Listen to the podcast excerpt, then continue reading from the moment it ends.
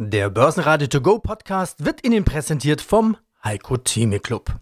Werden Sie Mitglied im Heiko Theme Club. heiko-theme.de Der Börsenpodcast. Börsenradio Network AG. Das Börsenradio. Marktbericht. Im Studio Sebastian Leben und Peter Heinrich. Außerdem hören Sie diesmal Vermögensverwalter Michael Reuss von Huber Reuss und Kollegen zum Einbruch an den Börsen, Daniel Stehr vom Hunt for CanSoul mit einer Prognose der Cannabisbranche, All for One CFO Stefan Land mit einer Corona-Einschätzung, Fondsmanager Moritz Rehmann zu Investments der Zukunft und Isabella Schmidt von Luxor zu ETF. Alle Interviews in ausführlicher Version hören Sie auf börsenradio.de oder in der Börsenradio-App. Jetzt geht es abwärts. Nachdem die vergangene Börsenwoche schon in Summe negativ war, startet die neue mit einem echten Kursrutsch. Minus 4% im DAX, das sieht man nicht oft. Und 13.035 Punkte sind gefährlich nah an der runden Marke von 13.000 Punkten. Der DAX hat im Laufe des Tages sogar mal ganz kurz drunter geschnuppert. Der Grund, die Zahl der Corona-Erkrankten steigt. Auch in Europa sind über das Wochenende immer mehr Fälle hinzugekommen, vor allem in Italien. Dort fallen die Börsen noch deutlicher. Auch die Wall Street startet im deutlich negativen Bereich. Die Weltgesundheitsorganisation spricht inzwischen von einer Pandemie. Da half auch ein überraschend positiver IFO-Index nicht mehr aus. Der IFO war nämlich gestiegen statt wie erwartet gefallen. Alles verpufft, überall Corona-Panik. Mein Name ist Michael Reuss von Huber Reuss und Kollegen in München. Ich bin der geschäftsführende Gesellschafter. Wochenstart mit Minus. Und was für eine Minus. Wir haben fast diese heiß umkämpfte 13.000er Marke wieder geholt. So ein dickes Minus wie heute habe ich schon lange nicht mehr gesehen im DAX. Thema ist klar Corona. Es scheint doch irgendwie ernster zu werden und ernster genommen zu werden, als man das vielleicht letzte Woche noch gedacht hätte. Abgesehen jetzt von persönlichen und menschlichen Tragödien. Die Börse schaut ja auf die Zukunft, die Börse schaut auf die Wirtschaft, auf die Unternehmensentwicklungen. Herr Reuss, was ist da los? Fangen alle an, Aktien zu verkaufen? Halte ich Sie gerade davon ab, die Depots abzuverkaufen? Nein, Sie halten mich nicht davon ab, die Depots abzuverkaufen. Also das ist natürlich jetzt eine komplexe Fragestellung, die muss man in mehrere Teile aufteilen. Also erstens ist es mal so, dass die Börse bisher den Coronavirus als beherrschbar eingestuft hat. Ob jetzt die Mortalitätsraten sind, ob es die Verbreitungsgeschwindigkeit ist, ob es jetzt im Vergleich ist zu einer klassischen Influenza, zum Grippevirus etc. etc. Und deswegen hat die Börse das auch als temporär angesehen das keinen großen Impact hat, dass man relativ schnell auch wieder aufholen kann, indem man halt ein paar Schichten mehr fährt. So, und jetzt ist mittlerweile, hat man das Gefühl, die Erkenntnis an der Börse, hoppala, es geht doch nicht so schnell, dass die Produktionen alle wieder hochgefahren werden, weil auch die Menschen verunsichert sind. Und jetzt über diese verzahnten Lieferketten natürlich es jetzt unter Umständen doch zu Lieferengpässen kommt, die entsprechende Auswirkungen haben, dass sowohl auch dann in Europa oder im Rest der Welt Produktionen stillstehen. Und das verunsichert jetzt die Börse doch stärker als gedacht. Und dann muss man natürlich im Kontext sehen, dass es eigentlich schon die ersten sechs Wochen ein relativ gutes Börsenjahr war, wo der ein oder andere Anleger schon eine erstaunlich gute Rendite auf der Uhr hat. Und jetzt ist man natürlich geneigt dazu zu sagen, na, das ist mir doch ein bisschen zu unsicher, jetzt versuche ich doch mal Gewinne mitzunehmen. So, und wenn dann die ersten anfangen zu verkaufen und die Kurse etwas nachgeben, dann wird natürlich die nächste Stufe nervös und verkauft hinterher. Also das ist jetzt eine normale, würde ich sagen, kleine Panikreaktion, die aber auch schwerpunktmäßig durch Gewinnmitnahmen belastet ist, weil man sich halt gerne das ein bisschen sichern möchte. Im DAX gab es zu Wochenbeginn nur Verlierer und teilweise ging es deutlich abwärts. Die Lufthansa verlor rund 9%, die Luftfahrt- und Tourismusbranche könnte eines der deutlichsten Corona-Opfer werden. Auch die Autobauer mit starkem China-Geschäft geben deutlich ab, Daimler fast 7%, VW mehr als 5%, BMW fast 5%. Wie zuletzt verliert auch Adidas im China-Corona-Sog deutlich, mehr als 6% gibt die Aktie nach. Diese Phänomene sind auch in anderen Ländern und Indizes zu beobachten. Auch andere Airlines wie Air France und IAG verlieren deutlich. CTS Eventim gibt rund 10% ab, da man dort deutliche Ausfälle wegen Corona erwartet. Mein Name ist Stefan Land, ich bin der Finanzvorstand der All for One Group AG. Corona. Die Frage stelle ich im Prinzip fast jedem Vorstand. Bei Ihnen habe ich mir lange überlegt, ob ich es tun sollte. Ich, ich glaube es zwar nicht, aber sehen Sie durch den Virus auch eine Ansteckung bei Ihren Kundenaufträgen, einfach durch mögliche Verschiebungen bei Ihren Kunden? Ja, also wer in der Industrie tätig ist, kann das nicht mit Nein beantworten, aus meiner Sicht. Es wird die Frage sein, wie es weitergeht und ob die Zahlen runtergehen, wann der Höhepunkt erreicht ist. Wenn der Höhepunkt äh, kurzfristig erreicht wäre, sind die Auswirkungen sicherlich für uns marginal, somit auch für unsere Kunden nicht arg nennenswert. Aber wenn das weitergeht, werden Auswirkungen kommen. Das ist absehbar. Es wird äh, Lieferketten werden kaputt gehen. Das wird dazu führen, dass es unseren Kunden nicht mehr so gut geht, wie sie vielleicht dachten weil die Verkäufe sinken werden. Das wird sicherlich auch bei Lieferanten wie bei uns Auswirkungen haben. Das äh, kann man auf keinen Fall verneinen, aber es ist nicht absehbar. Momentan rechnen wir auch nicht mit dramatischen Veränderungen. Aber das hängt damit zusammen, wie das weitergeht. Ja, schönen guten Tag, Herr Leben. Ich bin Daniel Stehr, der Initiator und Advisor des ersten Hanf-Aktienfonds in Deutschland, Kensol-Fonds Hanf-Aktien global. Was erwarten Sie für 2020 für die Branche? Erheblich bessere News, als wir das letztes Jahr hatten. Und gerade das ist das, was natürlich auch die jungen Märkte ausmacht. Die leben sehr von dem Newsflow. Und wir stellen eben jetzt auch fest, seit den letzten Wochen, wo wir relativ stark im Seitwärtstrend wieder uns befinden, dass die Profis anfangen, antizyklisch zu handeln und sich einzudecken. Das heißt, wir sehen also deutlich mehr Zeichnungen in unserem Fonds in den letzten Wochen. Aber das hat natürlich auch mit dem Ausblick und der Aussicht 2020 zu tun. Und da möchte ich mal ein paar Punkte eben zusammenfassen.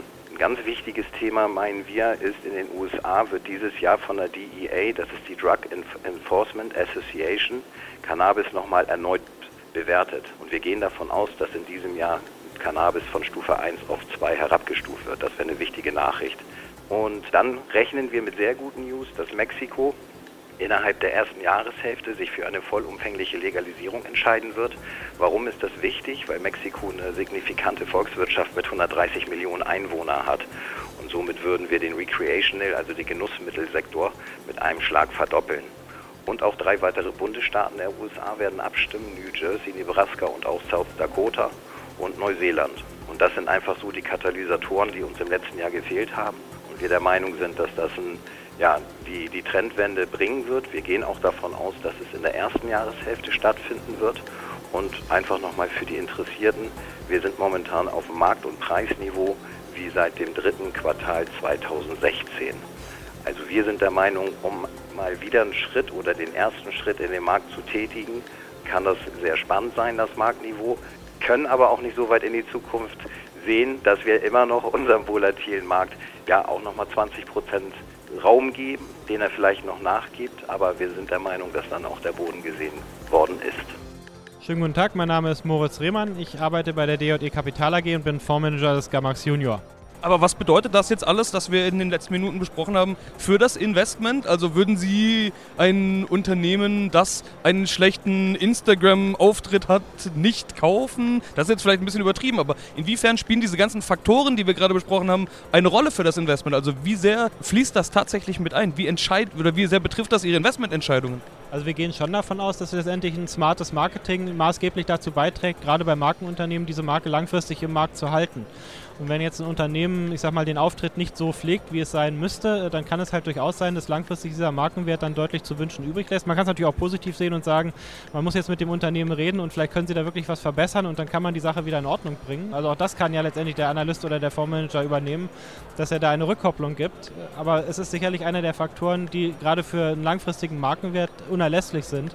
Insofern ist es für uns schon ein wichtiger Faktor zu schauen, auch letztendlich, dass das Image intakt bleibt und dass letztendlich die Marke erstrebenswert bleibt, ähm, um dann auch ein Gefühl dafür zu haben, ob die Produkte sich langfristig weiter verkaufen. Was man nie wissen kann, wenn plötzlich starke Konkurrenten aufkommen. Also da ist Netflix, glaube ich, ein gutes Beispiel. Netflix war der unangefochtene Platzhirsch, ist es international ja immer noch, aber auf dem US-Markt, der der wichtigste Markt für die ist, sieht man ja doch, dass beispielsweise eine Disney, eine Apple Streaming und so weiter da doch deutlich Marktanteile abgreift. Wir wollen jetzt gar nicht über einzelne Unternehmen diskutieren. Ich habe das aber mal als plakatives Beispiel, was sich jeder vorstellen kann und was jeder mitbekommt, herausgegriffen. Was machen Sie denn in so einer Situation, wenn Sie eine Marke erkannt haben und sagen, wow, die ist stark, die sind eigentlich unangefochten und plötzlich gibt es doch stark starke Wettbewerber. Also das haben wir natürlich sehr genau dann auf dem Schirm. Also sprich, wir verfolgen dann auch entsprechend die Marktanteilsverschiebung. Wir schauen vor allem auch, wie sich dann die Mitgliederzahlen oder die Abonnentenzahlen entwickeln, nachdem dann diese kostenlosen Probeperioden vorbei sind. Also sprich, sind die Kunden dann auch wirklich willens weiter zu bezahlen oder war es dann eben nur der vierwöchige umsonst Testprozess, den sie mitgemacht haben. Also sprich, gerade wenn es auch solche schweren Verschiebungen gibt wie im Streaming-Markt, also dass man wirklich sagt, jetzt kommen Spieler an den Markt, die zum einen die finanzielle Kraft haben und auf der anderen Seite auch die Medienbibliothek haben, um wirklich da nennenswerte Konkurrenz zu bieten. Ähm, dann ist es natürlich schon was, wo wir sehr genau auf dem Schirm haben, ob wir da letztendlich vorsichtiger werden, gerade wenn Aktien auch im Vorfeld sehr stark gelaufen sind. Also sprich, dass man dann eben doch mal einen Schritt zurück macht, erstmal schaut, wie der Markt sich etabliert und dann wieder letztendlich die Investitionsentscheidung trifft. Mein Name ist Isabella Schmid. Ich bin äh, seit knapp vier Jahren bei Luxor Asset Management im ETF-Bereich tätig. Setzen wir bei unserem Interview jetzt mal das Grundwissen zu ETF voraus. Also Exchange Traded Fonds bilden einen Index ab oder nach. ETF funktionieren ja genau wie klassische Aktienfonds mit dem großen Unterschied, dass im Gegensatz zu Investmentfonds ETF an der Börse notiert sind. Das bedeutet, dass während klassische Fonds nur einmal am Tag gehandelt werden können, handeln sie ETFs zu Börsenzeiten genau wie Aktien. Jetzt ist ja eines dieser wichtigen Argumente der ETFs der Preis. Wie viel günstiger sind denn ETFs im Vergleich zu Fonds in der Regel? Also tatsächlich ist es so, dass sie im Schnitt für einen aktiv gemanagten Fonds ca. 1%, 1,5% pro Jahr an Gebühren bezahlen können, während sie schon sehr günstig Marktzugang zum Beispiel zu den USA oder auch Großbritannien für nur vier Basispunkte, also 0,04 pro Jahr erhalten können. Das hängt immer ein bisschen davon ab, welche Länder oder auch Märkte generell abgebildet werden. Je komplexer und je mehr Aktientitel involviert sind, also man denke zum Beispiel Emerging Markets, desto teurer wird es normalerweise auch, weil natürlich mehr Aufwand damit verbunden ist. Aber im Durchschnitt ist es schon so, dass ETFs günstiger sind als aktiv gemanagte Fonds. Und leider Gottes muss man dazu sagen, dass aktive Manager in den letzten Jahren Schwierigkeiten hatten, allgemein gesprochen, ihre Benchmark, also sprich den Index, den sie nachbilden wollten und den sie schlagen wollten, einfach nicht mehr schlagen konnten. Ich habe hier Statistiken vor mir, die wir natürlich untersuchen auch, weil wir auch gleichzeitig aktiver Manager sind und nicht nur ETFs anbieten. 2018 zum Beispiel war ein wahnsinnig schwieriges Jahr für aktive Manager. Insgesamt haben es nur 27 Prozent aller Aktienmanager geschafft, die Benchmark zu schlagen. 27 Prozent.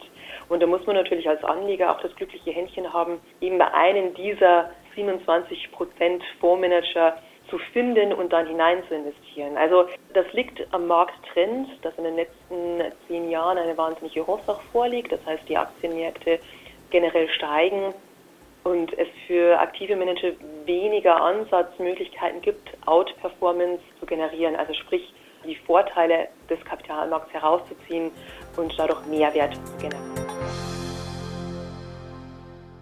Börsenradio Network AG Marktbericht Der Börsenradio To Go Podcast wurde Ihnen präsentiert vom Heiko Theme Club. Werden Sie Mitglied im Heiko Theme Club. heiko-theme.de